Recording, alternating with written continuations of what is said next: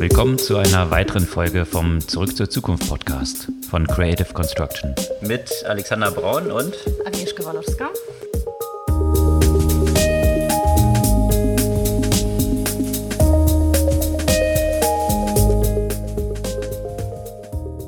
Was gab es Neues letzte Woche? Sehr viele Diskussionen rund um Green Seal und äh, die Auswirkungen auf das ganze Fintech-Ökosystem und ganz viele Diskussionen rund um, ist es sozusagen so die nächste Wirecard und so weiter. Also eine Bank, die hops gegangen ist und die auch viel bezüglich Technologie sich so auf die Fahnen geschrieben hatte. Das ist sicherlich auch eine Diskussion drumherum. Ja, und äh, eben unter anderem behauptet, viel mit äh, KI gemacht zu haben und in Richtung äh, künstliche Intelligenz und Predictions äh, soll es jetzt auch bei WeFox äh, gehen. Das ist ein interessantes Konzept. Äh, schauen wir mal, was daraus wird. Und ein interessantes Konzept, was schon weit mehr als ein Konzept ist, sondern jetzt das wertvollste Startup aus dem Silicon Valley, was je rauskam, äh, wurde. Stripe hat jetzt endlich die Finanzierungsrunde bekannt gegeben, über die wir schon eine Weile gesprochen haben. Und rund um Blockchain gibt es natürlich auch wieder viele Themen. Blockchain geht ja weiterhin durch die Decke mit ähm, auch ein paar Unternehmen, die äh, darauf auch ein Geschäftsmodell aufgebaut haben. Da würde ich auch mal darüber äh, gerne sprechen wollen. Aber auch die ökologischen Auswirkungen von Blockchain. Und äh,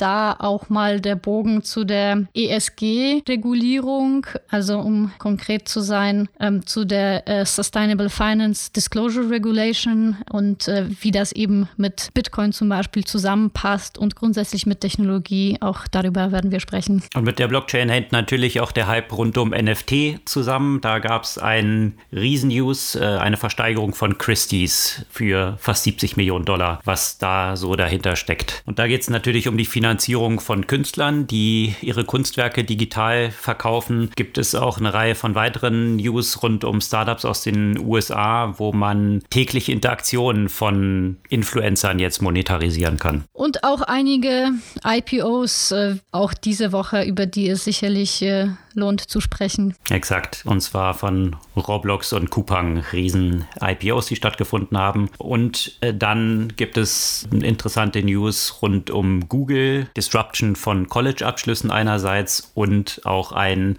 recht direkten Angriff auf Microsoft. Ja, und direkten Angriff auf die Big Techs gibt es ja auch noch von der anderen Seite und zwar aus Indien und was das für Konsequenzen haben kann. Genau. Bevor wir in die Details dieser Themen wieder einsteigen, noch eine kurze Erinnerung. Ihr könnt unseren Podcast auch gerne abonnieren oder wie das künftig heißen wird, auch folgen. Das hat nämlich Spotify bekannt gegeben, dass sie diesen Begriff umbenennen, weil die Conversion Rate anscheinend höher ist, wenn man folgt, als wenn man abonniert, weil abonnieren immer so mit Kosten äh, assoziiert wird. Also von daher folgt uns gerne auf sämtlichen Podcast-Plattformen und dann bekommt ihr jeden Dienstag ganz früh am Morgen die aktuelle Folge unseres Podcasts. Ja, die Greensill Bank. Also äh, ich muss sagen, ich die, die gar nicht vorher so groß auf der Agenda und, und habe jetzt erst noch mal gesehen, äh, tatsächlich, da waren ja auch... Die Aufsichtsbehörden anscheinend auch nicht. Ja, äh, äh, die Aufsichtsbehörden offenbar auch nicht. Auf jeden Fall auch die üblichen Verdächtigen, äh, wie zum Beispiel Softbank, auch dort investiert, ja. Und äh, was ich besonders äh, natürlich interessant finde in diesem Kontext ist, äh, welche Wellen das schlägt, gerade wenn es um die Geschäftsmodelle von Unternehmen wie Weltsparen bzw. Raisin. Da war der Gründer äh, Tamas Georgadze, glaube ich, in allen möglichen Finanzmedien in Interviews unterwegs und und äh, ich finde es eine interessante Thematik, weil äh, auf der einen Seite wird den vorgeworfen, also Weltsparen ähm, etc., dass, äh, dass die sich so ein bisschen dieses Modell der Anlagensicherung äh, zu Nutzen gemacht haben, ohne da selbst quasi partizipieren zu müssen. Auf der anderen Seite muss man aber sagen, a, Weder war die Mehrheit des Geldes sozusagen, das in Greensill geflossen ist, von Weltsparen und Co. Es waren ja auch sehr stark zum Beispiel Kommunen beteiligt. Und B, naja, wo, wo setzt man ja auch die Grenze? Ja, also muss man dann irgendwann mal ja auch die, die Vergleichsportale sozusagen äh, zur Kasse bitten, damit, äh, dam, äh, also damit sie auch an so, so, etwas wie Anlagensicherung partizipieren. Und äh, der, der dritte Aspekt, was, was Tamasch ja auch meines Erachtens ja auch richtig richtig gesagt hat. Es gibt ja auch dafür die Aufsichtsbehörden und die sind ja, deren Aufgabe ist es jetzt nicht eine bis ins kleinste Detail gehende Due Diligence von solchen äh, Anbietern zu machen. Ja, also natürlich wird die Zahlungsfähigkeit äh, überprüft und, und so die, ja, ob das jetzt ein richtiges, richtiges Business ist sozusagen. Aber ich finde, da tut man sich ja auch etwas einfach damit zu sagen, ihr seid jetzt böse, weil ihr die Leute zu Greenseal geschickt habt und äh, ohne, ohne eigenes Risiko zu tragen. Ja, gibt natürlich viele Diskussionen da um diesen Bankrott der Bank und äh, viele, die sich jetzt da die Finger verbrannt haben. Sehe ich ein bisschen ähnlich, wie du es gerade beschrieben hast. Die anderen Diskussionen, die es natürlich darum gibt, du hattest ja schon erwähnt, unter anderem war dort auch Softbank beteiligt und die Diskussion, die sich darum renkt, äh, Softbank scheint sich ja öfter mal an Unternehmen zu beteiligen, die versprechen, ganz große Technologien äh, unter der Hut zu haben, also eigentlich eine Tech-Company zu sein, also Stichwort WeWork und so scheint es bei Green Greensill auch gewesen zu sein. Die hatten sich auch groß auf die Fahnen geschrieben, ganz viel mit AI zu machen und eigentlich eine Tech-Company zu sein. Und wenn man jetzt so ein bisschen, naja, unter der Kühlerhaube mal nachschaut, ist da wenig Tech. Also, und das geht so ein bisschen in die Richtung von, von dem, was wir auch schon vor ein paar Monaten mal in einer Podcast-Folge diskutiert hatten, wie viel Tech-Unternehmen tatsächlich dann auch Tech haben, also gerade was AI angeht. Da gab es ja damals eine Studie, die herausgefunden hatte, dass 40 Prozent dieser ganzen europäischen Startups, die sagen, ein AI-Startup zu sein, überhaupt nichts mit AI zu tun haben oder gar keine eigene AI Technologie zu verwenden. Also von daher, das sind halt viele Buzzwords, die man jetzt sich auch auf die Fahnen schreiben kann, um möglichst hohe Bewertungen zu bekommen, die häufig aber jetzt nicht so viel mit der Realität zu tun haben. Ja, das ist, äh, also ich, ich fand es halt interessant, wenn man sich so Handelsblatt und so weiter durchliest, klingt so, als wäre das sozusagen so der hotte Fintech-Startup gewesen. Also das heißt, sie haben es echt, echt geschafft, diesen Anschein zu erwecken, obwohl, wie gesagt, die Bank ist 100 Jahre alt, also auch kein Startup und offenbar ja auch nicht so viel mit Technologie. Ich hoffe, dass es jetzt nach Wirecard und Greenseal nicht, nicht noch mehr von solchen Pleiten in diesem Umfeld geben wird. Ja, interessant ist ja in diesem Kontext auch, dass die Story auch wieder wie bei Wirecard hier auf die Financial Times zurückging. Mhm. Also äh, das finde ich schon auch wiederum interessant, wie hier anscheinend von der Financial Times sehr guter Finanzjournalismus betrieben wird und solchen Sachen auch mal ein bisschen auf den Grund zu gehen. Anscheinend besser, als es Aufsichtsbehörden hier irgendwie so betreiben, um mal zu validieren, ob tatsächlich hier ein Geschäftsmodell dahinter steckt oder ob es genauso wie bei Wirecard, so bei Greensill auch einfach nur eine offensichtliche Betrugsmasche zu sein scheint. Hm. Vielleicht sollten die Aufsichtsbehörden ein paar investigative Journalisten von der Financial Times einstellen. Vielleicht funktioniert das dann besser. Oder die FT abonnieren. Oder das.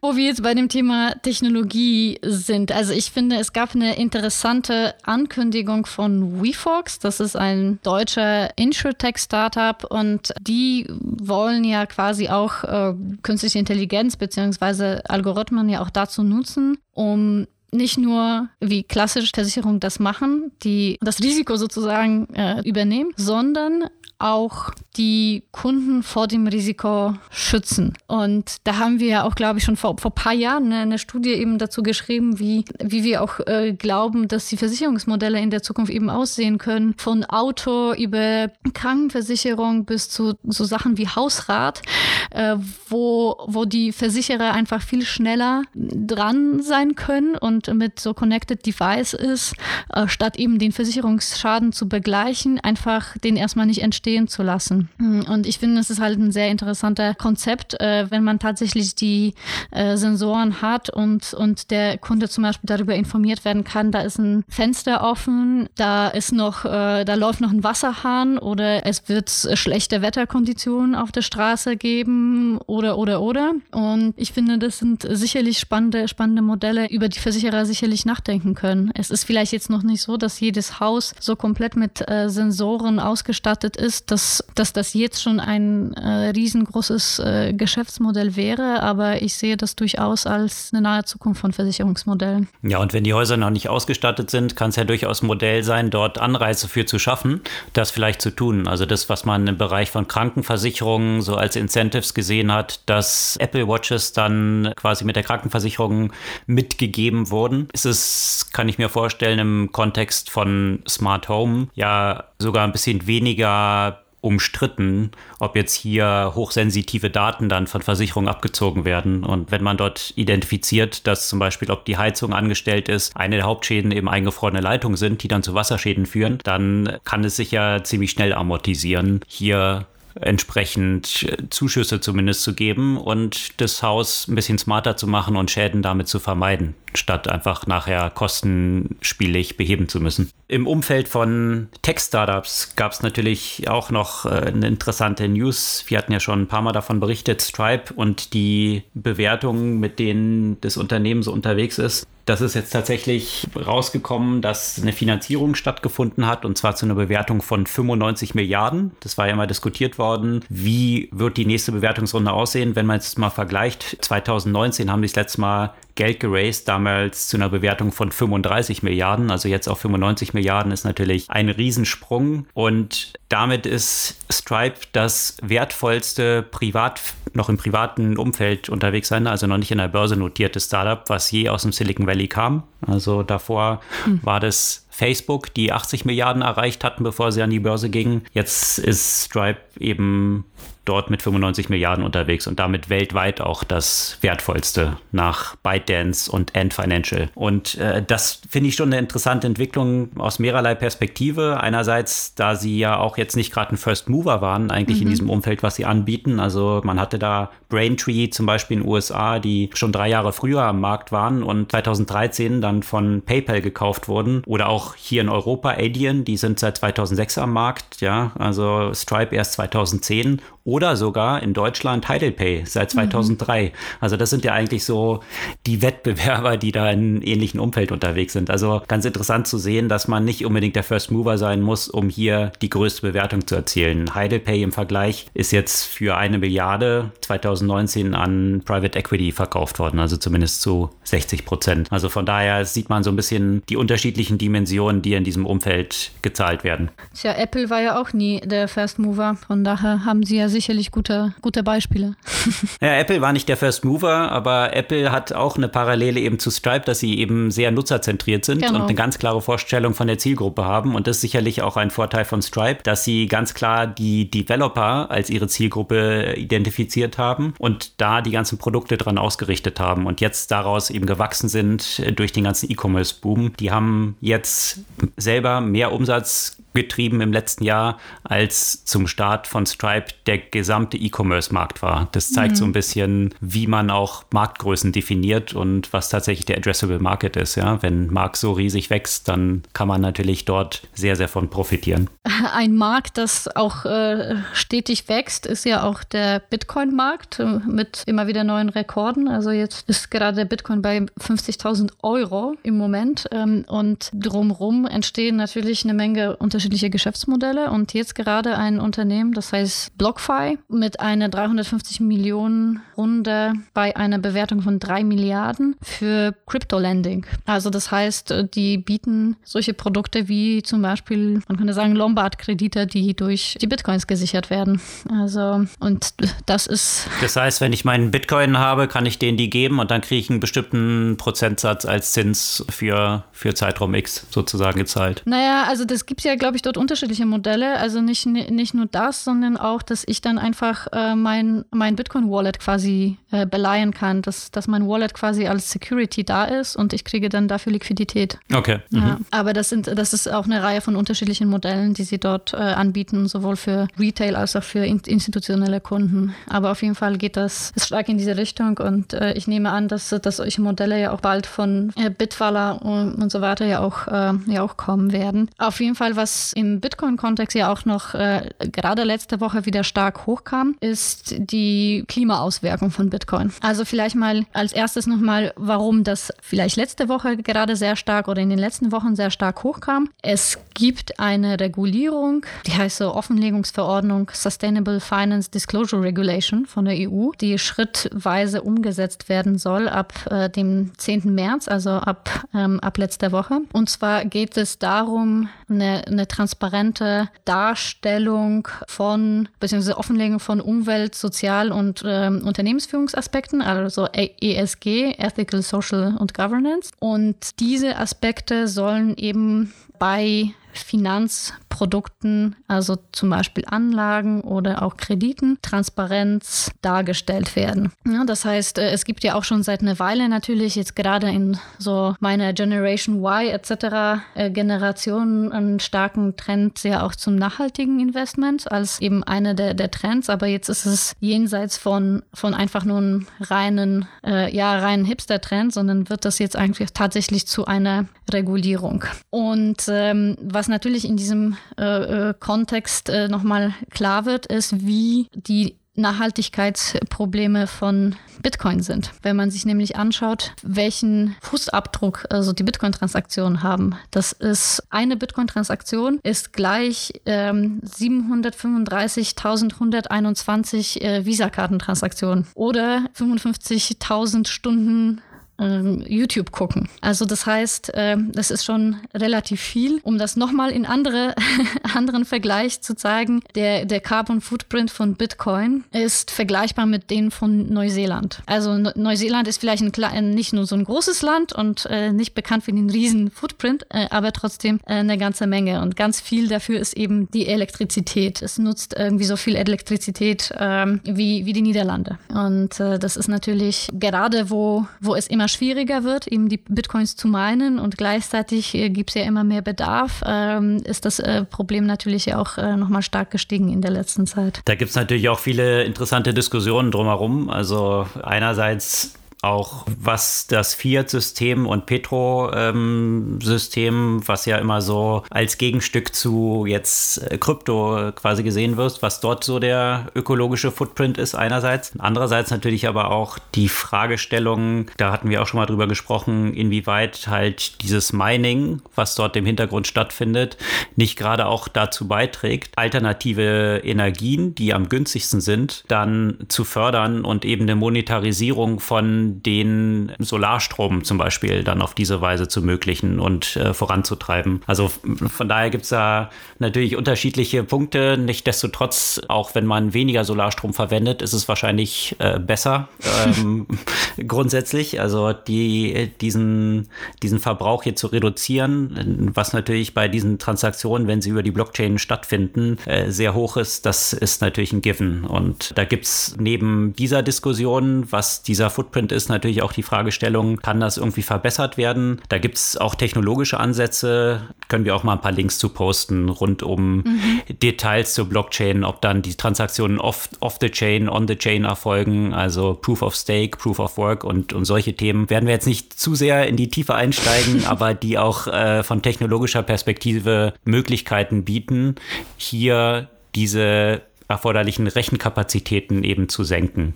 Also ich kann mir vorstellen, dass es dort auch eben von dieser Seite Weiterentwicklung geben wird, die auch darin äh, resultieren werden, dass man, dass man hier mit weniger Stromverbrauch agieren kann. Mhm. Ja, da, da, bin ich mir auch sicher. Ne? Da gab es ja auch diese Diskussion natürlich um Unternehmen wie, wie Tesla, die natürlich äh, äh, gerade auch mit diesem Nachhaltiggedanken drin sind und gleichzeitig äh, anderthalb Milliarden in, äh, in Bitcoins irgendwie reinstecken, wird das äh, wie, wie, wie verhält sich das, äh, äh, das zueinander und äh, wird man dann eben auf Technologien arbeiten, um eben diesen, diesen Footprint ähm, auch, auch zu reduzieren. Aber noch ein anderer Aspekt von, von ESG, was ich, was ich sehr interessant fand, als ich mir die, ja, die, die etwas mehr im Detail durchgelesen habe, was in diese ethischen, sozialen und, und Governance-Faktoren reinfließt, die sozusagen das nachhaltige Investment ja auch definieren sollen. Ähm, was mir dort sehr stark gefehlt hat, sind so die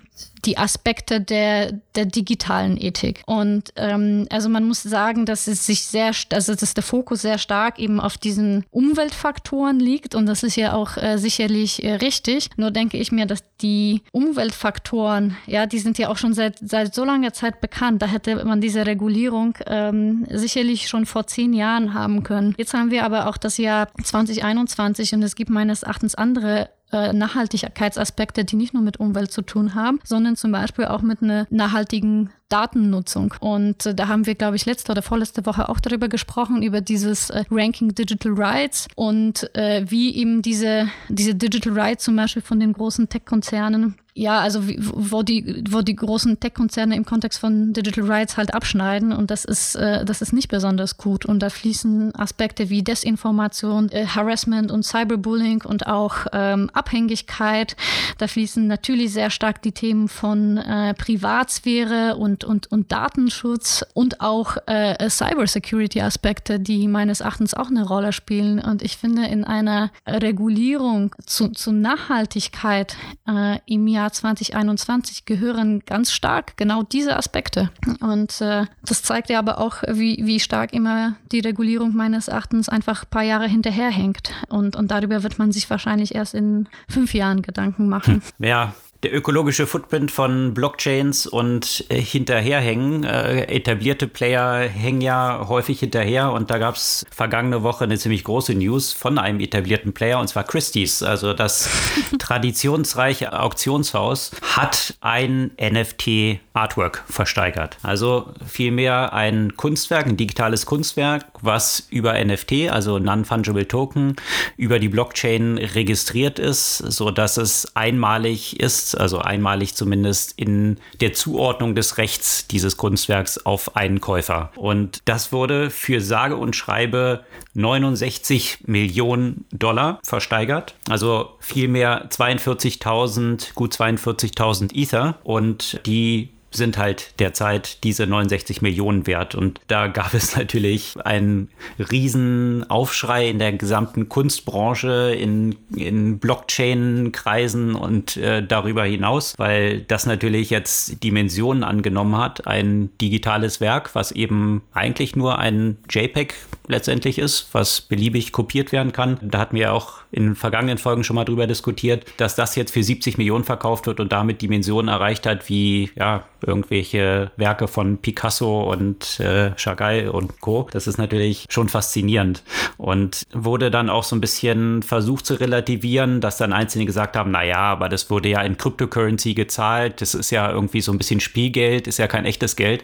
äh, was ich naja. ehrlich gesagt dann auch wiederum so ein bisschen lächerlich finde, weil das halt der Wert ist, den es aktuell hat. Dann könnte man genau. ja genauso sagen, wenn ich das in Goldbarren bezahle, naja, ist ja auch kein echtes Geld, das sind ja nur Goldbarren. Von daher finde ich, kann man diese Kritik so ein bisschen relativieren. Das ist der Betrag, der halt dafür gezahlt wurde. Was ich aber ganz interessant finde, wenn man sich mal angeschaut hat, wer das jetzt gekauft hat, das ist ein Krypto-Investor, MetaKovan nennt er sich, und der betreibt selbst eine Plattform Metapurse und die handeln mit digitaler Kunst über NFTs. Und das Interessante ist, dass ja diese Plattform 20 weitere Werke von diesem Künstler, Beeple, eben besitzt. Und äh, da gab es dann natürlich auch so diese Diskussion drum, dass sich eigentlich jetzt hier in der digitalen Kunstszene das so ein bisschen zu spiegeln scheint, was auch natürlich in der traditionellen Kunstszene der Fall ist, dass man gerne mal auch die Preise von eigenen Künstlern nach oben treibt, wenn man noch viele andere Werke von diesem Künstler hält. Und das hat sicherlich hier auch äh, mit, mit eine Rolle gespielt. Aber eben, letztendlich ist es eine interessante Diskussion. Den lustigsten Tweet, den ich dazu gesehen habe, eigentlich darum war, um die Diskussion, ist so ein digitales Kunstwerk jetzt 70 Millionen wert? Ähm, hatte jemand welches getwittert. Kunst, welches Kunstwerk ist es schon wert? Also ich meine, wer, wer entscheidet das? also ja. Ja, ja. Vor allem vor dem Hintergrund, also was, was, äh, was dann jemand getwittert hatte, war eben, naja, 70 Millionen für ein digitales Bild ist ja relativ günstig im Vergleich zu Nikola, also diesem, naja, etwas in die Schlagzeilen geratenen E-Mobility-Startup, mhm. was einen elektrisch betriebenen Lastwagen herstellen wollte. Alles, was es von dem gibt, ist ein Video von einem Lastwagen, der bergab fährt. Ja? Und das Unternehmen ist mit 6,9 Milliarden bewertet. Also mehr als dieses Video gibt es bisher von diesem Unternehmen auch nicht. Also von daher ist dann halt 70 Millionen doch relativ günstig. Aber das zeigt auch so ein bisschen eben diese, äh, diese Bewertungsdimension, die wir auf unterschiedlichsten Ebenen jetzt in den Märkten haben. Das ist ja jetzt nicht nur Bitcoin und Blockchain und digitale Kunst, sondern eben auch an der Börse die diese Bewertungen, die dort bezahlt werden, bis hin zu Specs und äh, diesen astronomischen Dimensionen, die dort erreicht werden, sicherlich äh, eine Indikation von der Geldschwemme, die wir hier in diesen Asset-Preisen haben. Was ich mich halt so ein bisschen frage, ne, also Kunst, also so eine, so eine, so eine physische Kunst äh, nutzt du ja auch entweder als, als Asset, ne, und dann sperrst du das auch irgendwo ein oder halt auch so ein bisschen zum Show-off, ne, also dass du dann ja auch irgendwie so, sich ein bisschen damit brüsten kannst, dass du sowas besitzt. Jetzt bei so einer digitalen Kunst, ja, als Asset äh, sicherlich, äh, muss man sich nochmal überlegen, wie man sich dann digital damit am besten brüsten kann. Das ist so eine andere, neue Art von, von Influenzen. Äh, also irgendwie muss man ja das ja mhm. ausstellen können und so weiter, um halt zu zeigen, dass man das besitzt. Da weiß ich noch nicht, wie das äh, vorangehen soll. Ja, dieses sich damit brüsten ist sicherlich der eine Aspekt. Der andere Aspekt, glaube der wird, wird häufig auch so ein bisschen vernachlässigt, ist, dass Kunst ja auch ein ganz gutes Steuersparmodell ist. Also wenn ich, wenn ich viel Geld rumliegen habe, äh, das in, in Kunst zu schieben und dann an ein Museum zu stiften, ist äh, eine sehr gute Möglichkeit, äh, sehr viel Steuern zu sparen, weil ich dann eben das nicht entsprechend versteuern muss und äh, die Preise von, von der Kunst, die ich sonst auch noch halte, wenn ich das jetzt an, an eine Galerie stifte, die dann zu diesem Künstler eine Ausstellung macht, nochmal die Preise von meinen sämtlichen anderen Werken nach oben treibt. Also von daher gibt es sicherlich auch da viele Dimensionen, was, was dort eigentlich die Incentives so sind, die dort auch noch so hinterliegen. Aber da bräuchtest du für die digitale Kunst ja auch so ein Äquivalent ne? von, von solchen Museen, an die du das irgendwie digital irgendwie stiften kannst oder sowas. Also da werden sicherlich ja auch mhm. irgendwie Modelle ja sicherlich kommen, weil im Moment weiß ich noch nicht, ob das so als Steuersparmodell schon funktionieren kann wird auf jeden Fall sich dynamisch weiterentwickeln. Aber äh, was, was dort hintersteckt, ist natürlich die Möglichkeit, die jetzt dort entstanden ist, für viele Künstler, die ja, im digitalen Space unterwegs sind, ihre Kunst auch zu monetarisieren. Und äh, das ist sicherlich eine interessante Entwicklung. Und grundsätzlich diese ganze auch als Creator Economy bezeichnete, dieses ganze Umfeld äh, von Influencern angefangen bis, bis eben zu Künstlern oder ja, viele Influencer werden sich vielleicht auch als Künstler bezeichnen, ähm, was dort alles so passiert. Und äh, da ist jetzt in den USA ein neues Startup, New New nennt sich das, also neu neu an den äh, Start gegangen, die das Ziel haben, so nennen sie es selbst, den Human Stock Market zu erzeugen. Und ich finde, das fasst schon oh ganz Gott. gut zusammen. Human, Human Stock Market klingt schon, äh, naja, so ein bisschen nach dem, was es tatsächlich ist. Und was die ermöglichen, ist, dass jetzt Influencer ihre täglichen Entscheidungen sich abnehmen lassen können oder zum Voting stellen. Also esse ich jetzt eine Pizza oder esse ich Spaghetti oder spiele ich Fußball oder Volleyball und dann können ihre Follower mit einer Currency darauf voten und dann wird dieser Influencer wenn das gewonnen hat, eben Fußball spielen heute und nicht Volleyball. Und darüber dann Geld zu verdienen. Also solche täglichen Interaktionen dann auch zu monetarisieren, das ist das Ziel von Uniu. Und äh, da gibt es eine ganze Reihe von Playern, die natürlich dann angefangen haben, äh, dass man auch Geld dafür bekommt oder Geld dafür zahlen kann, damit ein Influencer das eigene Foto, was man auf Instagram postet, liked oder einen Comment darauf schreibt. Also äh, ist schon ein Riesenmarkt, der dort entsteht von Zahlungsbereitschaft für solche ja, täglichen Interaktionen. Was, also wie ich finde, eine interessante und etwas merkwürdig anmutende Entwicklung ist. Aber letztendlich entsteht dort ein Markt, der eben bis zu Rally.io, das ist wiederum ein Krypto-Startup, geht, die es ermöglichen, dass jeder Influencer seine eigene Cryptocurrency erzeugen kann und äh, damit wie eine eigene, naja, eine eigene Ökonomie Asset. sozusagen mhm. äh, so erzeugen kann, wo die Follower dann diese Currency verwenden. Und das ist ja schon eine interessante Entwicklung, wenn man sich so den Verlauf anschaut, bevor überhaupt die Blockchain aufkam da war es natürlich die staatliche Hoheit, irgendwelche Währung zu erzeugen. Es gab dann vielleicht so einzelne Landstriche, die wie so eine Parallelwährung auch hatten. Gibt es in Deutschland auch immer noch. Aber dass jetzt jeder seine eigene Währung eigentlich generieren kann, das ist schon eine interessante Entwicklung, die auf Basis von Technologie jetzt plötzlich so ermöglicht wird. Das klingt, also ich meine, die, diese, diese Steuerung von diesem Tagesablauf, also das klingt für mich echt so ein bisschen wie ein Stoff für eine, für eine Black Mirror-Folge, ne? Aber diese, aber dieser Aspekt mit den, mit den Währungen, also ich frage mich, also kann man das wirklich mit einer Währung irgendwie vergleichen oder ist es nicht eher sowas, was es schon länger gibt und uns zwar so, so, so Tokens oder so digitale Zahlungsmethoden äh, in irgendwelchen Games. Weil ich, ich weiß nicht, inwieweit man das wirklich Währung nennen kann. Das hat ja bestimmtes Ökosystem, aber, aber ich weiß es nicht, ja. Hm. Ja, aber was ist das anderes? Also letztendlich, äh, wenn du, wenn du zurückdenkst an, äh, an Linden-Dollars damals in Second Life, ich meine, wenn sich viele Leute daran beteiligen und das als Zahlung akzeptieren, dann ist mhm. es halt eine Währung. Also mhm. ob du Zigaretten tauscht oder äh, Glaskugeln, was auch immer als Zahlungsmittel akzeptiert wird, ist letztendlich ja eine Währung. Und von daher letztendlich, äh, wenn, wenn ich jetzt ein großer Influencer bin oder keine Ahnung, hier irgendwie Jay-Z und meinen eigenen Coin dann rausbringe und ich genug Follower habe, die den verwenden, die Frage ist halt, wo ich es überall einsetzen kann. Ne? Das, äh, ob ich es jetzt bei Linden Dollars eben nur innerhalb von Second Life einsetzen kann, limitiert es natürlich die Möglichkeiten, die ich habe, was ich damit kaufen kann.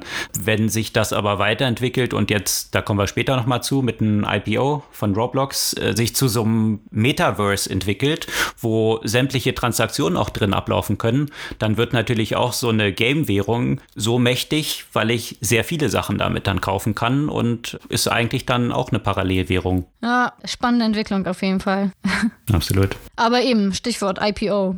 Da gab es ja auch äh, genau. einige interessante IPO. Meldungen. IPO und Gaming, das ist wahrscheinlich eine ganz gute Überleitung. Und zwar Roblox. Äh, das äh, hatten wir ja auch im vergangenen Jahr schon mal von berichtet. Die wollten eigentlich letztes Jahr noch an die Börse gehen, hatten dann ihren Börsengang verschoben, weil die Börsengänge, die dort stattgefunden haben, so dermaßen naja, unter- oder überbewertet. Äh, man weiß es nicht, wird sich noch zeigen. Auf jeden Fall so waren, dass sie am Eröffnungstag jeweils um über 100 Prozent gestiegen waren. Da hatte Roblox es dann verschoben und gesagt, sie wollten erstmal eine Beruhigung des Marktes abwarten und eine bessere Einschätzung ihrer Bewertung. Und die sind jetzt an die Börse gegangen zu sage und schreibe 45 Milliarden Bewertung. Wenn man das mal vergleicht, vor einem knappen Jahr waren sie noch 4 Milliarden wert, jetzt 45 Milliarden. Da liegt natürlich auch die Pandemie dazwischen, die zu einem Riesenboom in Online-Gaming geführt hat. Und äh, Roblox ist eine Gaming-Plattform, die mehrere Millionen Spiele selbst beheimatet. Also da können auch Developer dann eigene Games für entwickeln. Und deswegen ist es eigentlich ein riesiges Ökosystem, was dort entstanden ist, was, weil ich vorhin gerade Second Life erwähnt hatte, natürlich auch eine ganz interessante Entwicklung ist zum Being Early und Being Wrong. Ja.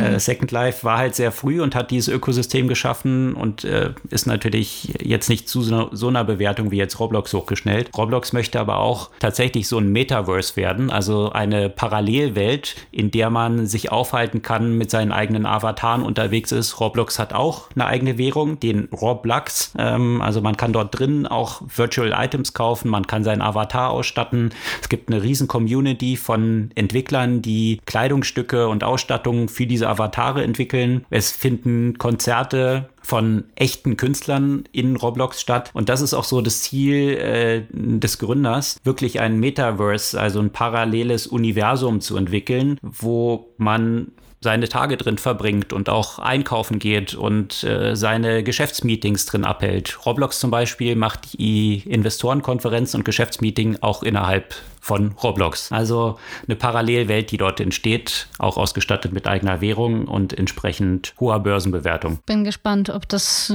sich anders entwickelt als Second Life. Klar, die Technologie ist schon ein Stück, Stück weiter, aber es ist trotzdem immer noch Second Life mit besserer Technologie. Äh, aber gut, ich bin ja, äh, ja, äh, Entschuldigung, ich bin da vielleicht bei solchen Themen so ein bisschen skeptisch. Äh, ja. Mhm.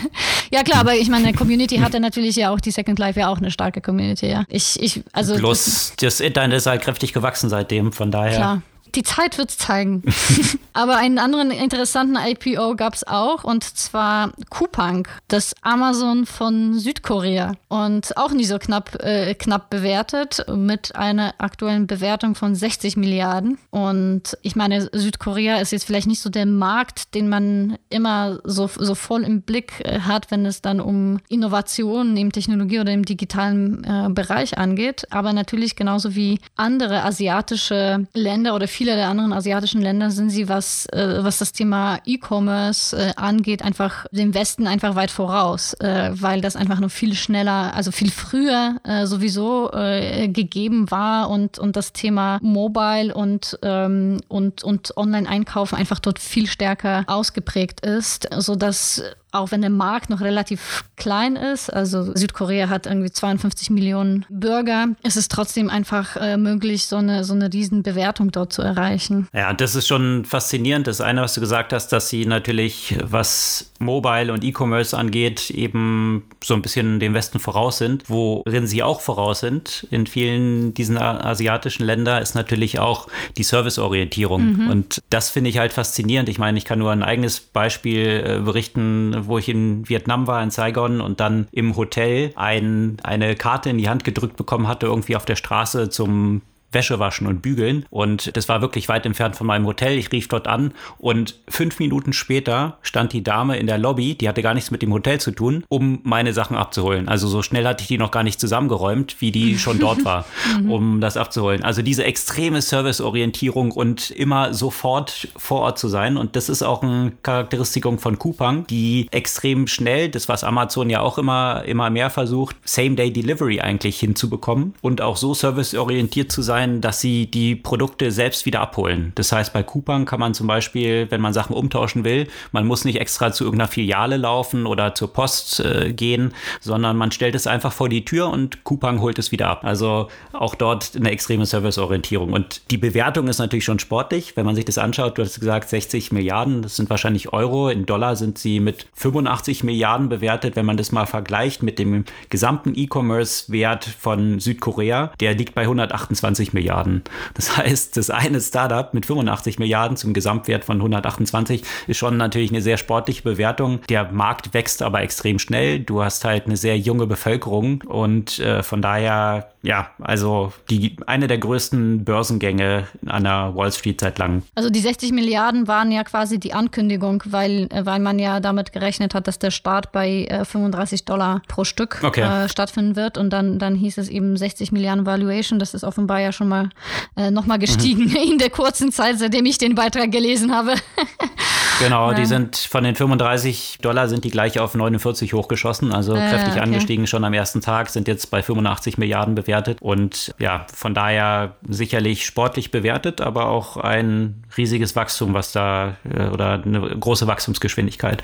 Und weil wir vorhin ja so Softbank da so geflamed hatten, äh, rund um Greensill und WeWork mal wieder, hier haben sie mit Coupang, war Softbank auch groß drin, natürlich wieder richtig Kasse gemacht. Also mhm. von daher, äh, unterm Strich bleibt äh, doch eine ganze Menge hängen bei Softbank, auch äh, bei einer ganzen Reihe von Börsengängen, die in der letzten Zeit so waren. Von einem weiteren äh, Börsengang von einem Unternehmen, das ja auch ein äh, riesen Wachstum hinlegt, haben wir letzte Woche gesprochen und zwar von Coursera und in diesem Kontext von der ganzen Disruption im, ja, im Bereich der, der Bildung und vor allem quasi universitärer Bildung. Und äh, diesen Trend verstärkte Google natürlich noch mehr und zwar wollen sie ja, beziehungsweise sie wollen es nicht, sie haben es ja schon vor langer Zeit angekündigt und äh, jetzt tatsächlich auf den Markt gebracht, auch ihre eigenen Google Career Zertifikate, die ja, die, die den Leuten ermöglichen sollen, ja auch bei Google oder auch bei anderen Unternehmen einfach schnell einen Job zu finden, auch ohne, dass man sich das teure Studium angetan hat. Und zwar ist es in dem Bereich äh, User Experience, in dem Bereich Android Development, in dem Bereich Data Science und auch hier setzen sie stark auf die Kooperation mit Coursera zum Beispiel. Also diese Kurse äh, sind jetzt schon bei, bei Coursera vorhanden. Und der Punkt ist halt, dass man dann solche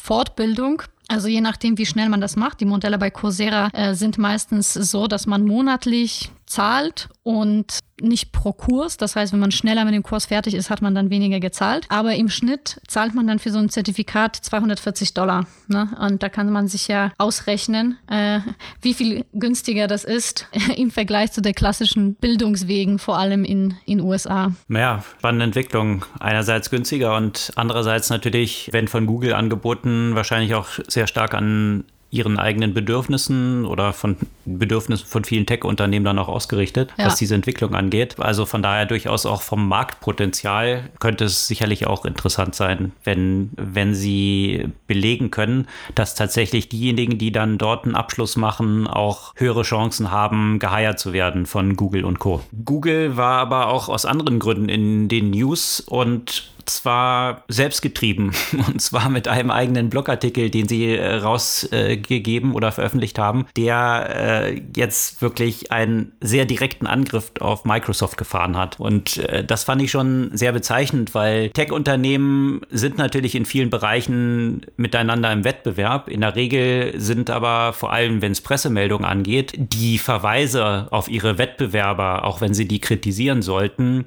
sehr indirekt. Also selten wird ein Wettbewerber direkt genannt. Dieser Artikel war aber ein derart direkter Angriff auf Microsoft. Und zwar hatte sich Microsoft ja rund um diese Diskussion von Zahlungen für Newspaper, also für, für Presse, die in Australien diskutiert wurde, hatte sich Microsoft ja hervorgetan, dass sie das unterstützen und vorantreiben wollen. Nicht ganz uneigennützig, weil Microsoft natürlich im Search-Bereich nicht so stark ist und in Australien sowieso nicht. Von daher haben sie ja nicht viel zu verlieren und könnten damit Google so ein bisschen das Wasser abgraben.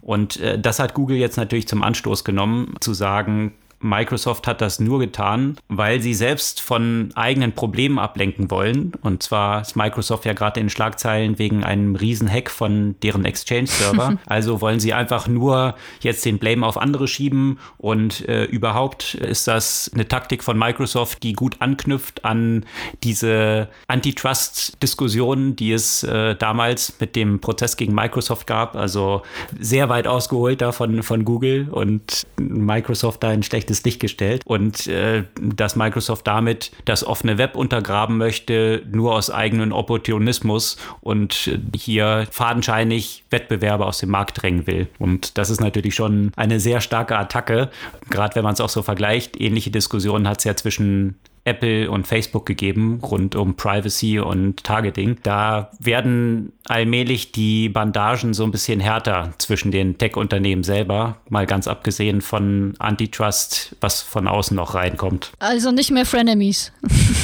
Nee, offene Feinde, wie man, wie man so sagt, ja. Und rund um Antitrust und Privacy und Advertising, was da natürlich hintersteckt, gab es aber auch eine andere interessante News, nicht von einem so traditionellen Tech-Player, nämlich von T-Mobile in den USA. Die haben jetzt bekannt gegeben, dass sie Ad-Targeting machen wollen auf dem ISP-Level. Also sprich, als Internet-Service-Provider, der T-Mobile in den USA ja unter anderem ist, haben sie natürlich ein Level über dem oder ein Layer über den Tech-Playern. Also wenn jetzt eben beispielsweise Google im Browser Chrome bestimmte Cookies verbietet oder der App Store von Apple bestimmte Sachen verbietet. Letztendlich läuft alles auf der nächsten Ebene drüber, ja, über einen Internet Service Provider. Und der kann letztendlich identifizieren, wo sich die Nutzer so rumtreiben, welche Seiten sie besuchen, welcher Traffic dort durchgeleitet wird und auf dieser Weise ein Targeting vornehmen. Und das haben die Internet Service Provider bisher nicht gemacht. T-Mobile hat jetzt angekündigt,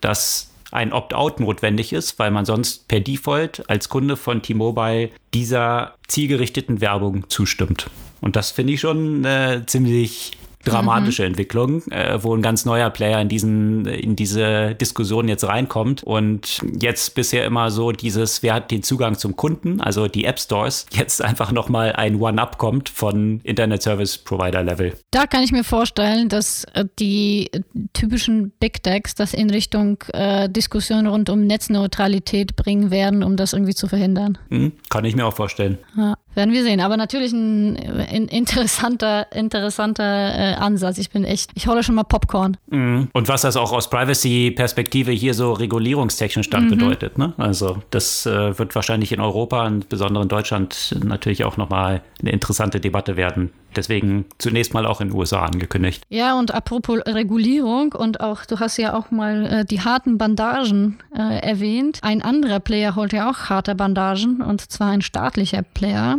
Indien nämlich äh, will die Tech-Unternehmen vor allem im Kontext von Social Media regulieren. Und die Regulierung bei Ländern wie Indien, naja, wie soll man das sagen, kann relativ schnell in Richtung äh, Zensur oder etwas, was wir in der westlichen Welt als Zensur verstehen würden. Und ähm, so, so langsam wird es schwierig, für die äh, Social-Media-Konzerne, sich dem zu widersetzen. Nämlich ähm, hat Indien bei Nichtbeachtung oder bei fehlenden Compliance mit der Regulierung angekündigt, die Mitarbeiter und Mitarbeiterinnen, also es wurden den Mitarbeiterinnen und Mitarbeitern von Facebook und Twitter in Indien Haftstrafen angedroht. Und äh, das heißt, äh, da hat man eventuell wenig Möglichkeiten zu handeln. Und ich bin jetzt sehr gespannt, wie die Konzerne reagieren. Ähm, es wäre vielleicht auch mal hier eine Möglichkeit, so wie in Australien, bei einer anderen Regulierung zu sagen, okay, dann ziehen wir uns zurück. Aber ich glaube, das werden die Unternehmen ja nicht tun, auch wenn das vielleicht aus der ethischen Perspektive der richtige Move sein könnte. Also ja, äh, drastische, drastische Maßnahmen, die natürlich da noch ein bisschen anderes Level haben als in den westlichen Ländern. Und ansonsten noch in, in, natürlich eine interessante Diskussion, die sich jetzt auftut in Richtung Impfpass. Und da dachte ich ja auch erstmal, aha, darf das jetzt wieder SAP mit, äh, mit der Telekom machen? Um, ähm, aber doch nicht. Zwar ein großer Player ist äh, weiterhin äh, dabei, IBM, aber man hat es ja auch mal ein Startup machen lassen. Und zwar ein deutscher Startup, der heißt Ubirch und ist in dem Umfeld auch von, von Blockchain und und, Cybersecurity unterwegs. Ähm, und das Ganze soll ja nur 2,7 Millionen kosten. Also nicht ganz so viel wie die, wie die großartige Corona-App. Ich bin mal äh, gespannt. Ich finde es auf jeden Fall schon mal nicht verkehrt, dass man es auch mal einem Startup machen lässt. Allerdings, bin ich gespannt. Kostengünstiger wird es auf jeden Fall. Äh, mal schauen, ob der Impact auch ein größerer wird. Wobei, wenn man sich die Resultate so von der Corona-App anschaut, hm, ohne die jetzt kleinreden zu wollen, viel kleiner könnten die Resultate eigentlich nicht sein. Das soll es für diese Woche von den Themen gewesen sein. Gibt es eine Buchempfehlung von deiner Seite? Ja, es gibt ja noch so, so einen ganz kleinen nerdy Beitrag, den ich äh, spannend fand, der auch zu, gut zu der Buchempfehlung passt. Äh, wir haben ja heute schon so viel äh, zum Thema auch Nachhaltigkeit und eben die Auswirkungen auf die, auf die Umwelt sozusagen von, von Technologie. Und eine Branche, die natürlich auch eine große Auswirkung auf, auf die Umwelt hat, ähm, ist die Fashion-Branche. Und da gab es mal äh, auch ein, ein Prototyp von Kleidung, die mit Algen bedeckt ist, die eben CO2 aus der Luft quasi rausziehen soll. Und warum ist das der Übergang zum Buch? Weil ich äh, nämlich gerade das Buch von Bill Gates fertig gelesen habe. Ähm, How to Avoid a Climate Disaster. The Solutions We Have and the Breakthroughs We Need. Und es ist natürlich auch von der Perspektive interessant, dass äh, das natürlich seine, äh, seine Sicht auf die Dinge ist, äh, dass man mit Verboten einfach nicht so weit kommt und dass der Bedarf an Energie und äh, dass die, das Potenzial sozusagen für die, für die Umweltauswirkungen ähm, steigen äh, mit den weiteren Ländern sozusagen, die sich weiterentwickeln, mit weiteren Menschen, die in Wohlstand leben und leben wollen. Und das heißt, dass die Lösung natürlich ist, entsprechende Technologien äh, zu entwickeln. Und da geht er in sehr, sehr unterschiedliche Aspekte, also viele sehr interessante Aspekte, über die ich gar nicht so groß nachgedacht habe, weil ich, wie soll ich das sagen? Ja, also natürlich ist das Thema irgendwie präsent, aber so im Detail beschäftige ich mich nicht täglich mit diesen Themen und deswegen ist, glaube ich, ein ganz guter Einstieg in, in diese Thematik. Würde ich auf jeden Fall empfehlen zu lesen. Natürlich eines der und wenn nicht das zentrale Thema der Welt, How to Avoid a Climate Disaster von Bill Gates, die Buchempfehlung. Und das finde ich eben auch interessant, welche Marktmechanismen man dann nutzen kann, um mhm. eine Steuerung in eine bestimmte Richtung hinzubekommen. Gerade am Wochenende so eine Doku über die Fashion-Industrie gesehen und wie sie nach der Erdölindustrie die ja schmutzigste Industrie der Welt ist, was sie an Müll kreiert, an Umweltschäden und wie eben viele von diesen Schäden, die dort generiert werden, überhaupt nicht im Preis reflektiert sind, gerade wenn man so Richtung Fast Fashion schaut. Und das finde ich ist eine der dringendsten Regulierungen, die man äh, hinbekommen müsste, dass diese Kosten, auch diese negativen Externalitäten über einen Preis dort drin sind, dann würden plötzlich die ganzen Primark, H&M, Sarah und so weiter Produkte wesentlich mehr kosten und das wäre, glaube ich, auch der richtige Weg, dass sie das tun. Auch einen sein, natürlich seinen wichtigen Aspekte, dieses Thema Green Premium, ja, dass im Moment einfach umweltfreundlich zu sein einfach deutlich mehr kostet, als eben nicht umweltfreundlich zu sein und dass man das letztendlich umdrehen müsste. Genau, und umdrehen kann man es und ich denke, da gibt es ja auch in Deutschland Beispiele mit entsprechender Besteuerung von Treibstoffen, dass dann natürlich ein Markt erst entsteht für Motoren, die weniger verbrennen. Und das Gleiche ist natürlich in vielen anderen Bereichen, wenn es im Preis diese Kosten nicht reflektiert sind, dann entsteht auch kein Markt. Also sicherlich sehr relevante Aspekte. Das soll es für diese Woche gewesen sein. Sämtliche Artikel, über die wir heute gesprochen haben, verlinken wir wie gehabt auf unserer Podcast-Blog-Seite und in den Shownotes unseres Podcasts. Und wir würden uns freuen, wenn ihr auch kommende Woche wieder dabei seid. Jeden Dienstag ganz früh am Morgen mit der neuen Folge. Bis dann.